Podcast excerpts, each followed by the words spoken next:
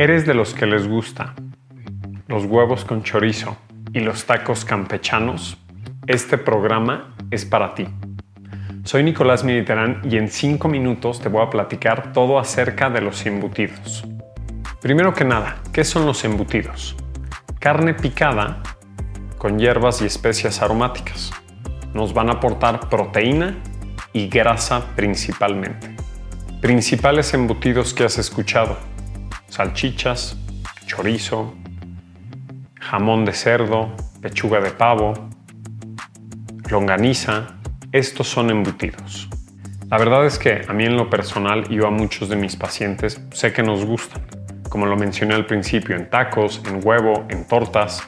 La verdad es que son ricos y la verdad es que están súper a la mano de todos.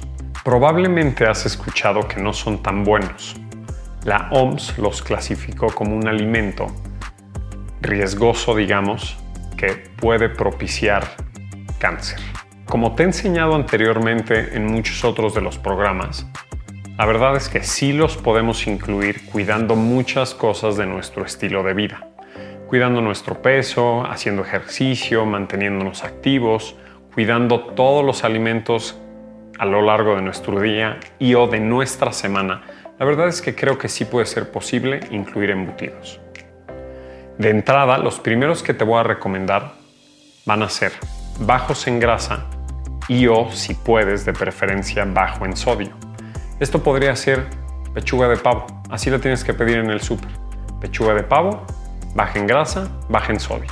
Entonces, naturalmente vas a estar comiendo un mejor embutido y lo podrías consumir diariamente, ya sea para acompañar tus platillos como sándwiches o alguna colación, la verdad es que normalmente acostumbro prescribir pechuga de pavo. Si eres fan de embutidos, como el chorizo u otros más grasosos, eso sí te voy a pedir que los dejes más de fin de semana y te voy a poner un ejemplo. Si a la hora de la comida vas a hacer una botana o vas a picar un poco de embutidos, ese día no desayunes huevo con chorizo. Al igual que si sabes que vas a ir a comer tacos u otro alimento que involucre embutidos, no los consumas todo el día y creo que eso, la verdad es que va a hacer que equilibremos tu día, los comas sin culpa y no tengas mayor problema. Si tienes una restricción de comer grasa y o grasa saturada, a lo mejor tienes el colesterol alto o a lo mejor tu doctor te dijo que los tienes que evitar, pues ahí sí los vas a tener que evitar. Acuérdate que te van a aportar grasa y van a tener mucho sodio. Entonces para personas hipertensas la verdad es que los tienen que evitar y o consumir con moderación. No crean que todo es negativo. Si tienen hijos o nosotros también como adultos y quieres desayunar, cenar un sándwich que tenga jamón o pechuga de pavo, la verdad es que va a ser adecuado. ¿Por qué? Porque les está aportando proteína y eso les va a ayudar a su sano crecimiento y desarrollo. Y a nosotros como adultos también esa proteína nos va a ayudar a cubrir todo el requerimiento para sistema inmune, músculos saludables, piel, uñas, pelo, todo que esté en buenas condiciones.